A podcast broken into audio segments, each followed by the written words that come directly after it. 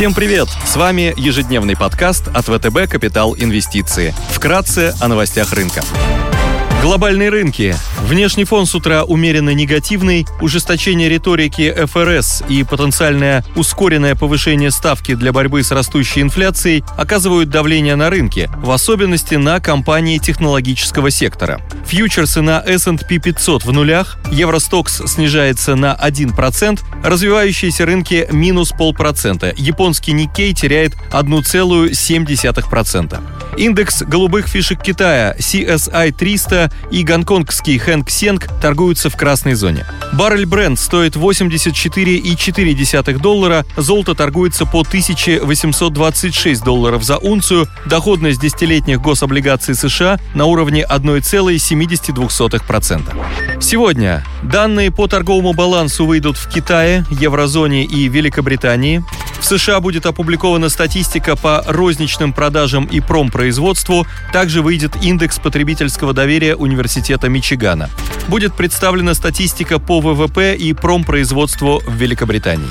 Корпоративные новости. Сбербанк опубликует финансовую отчетность по РСБУ за декабрь и полный 2021 год.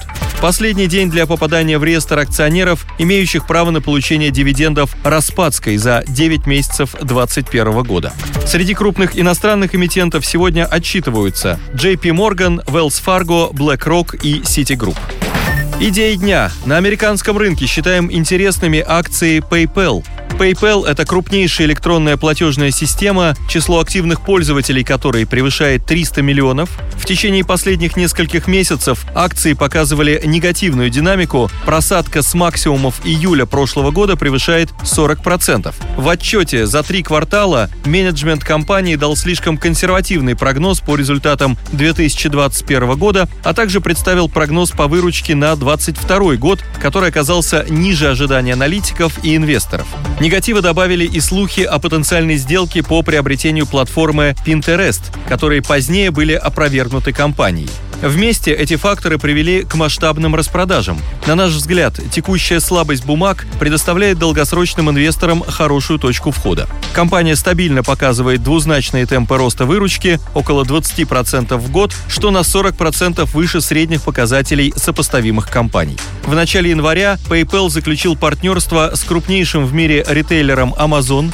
В рамках сотрудничества пользователи онлайн-продавца в США смогут оплачивать покупки через принадлежащий PayPal платежный сервис Venmo.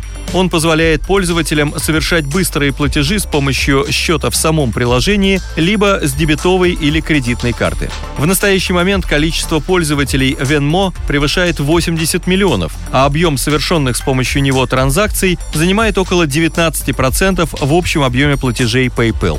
Синергия с Amazon поможет PayPal увеличить объем платежей, а также повысит узнаваемость и количество пользователей Venmo. Компания обладает значительным запасом ликвидности, который позволяет ей совершать перспективные сделки M&A. В сентябре PayPal совершила сделку на 2,7 миллиарда долларов по приобретению японского сервиса для покупки товаров в рассрочку Paydi. Япония является третьим по величине рынком электронной коммерции в мире. Компания считает, что в результате проведенной сделки ей удастся привлечь более 6 миллионов новых пользователей.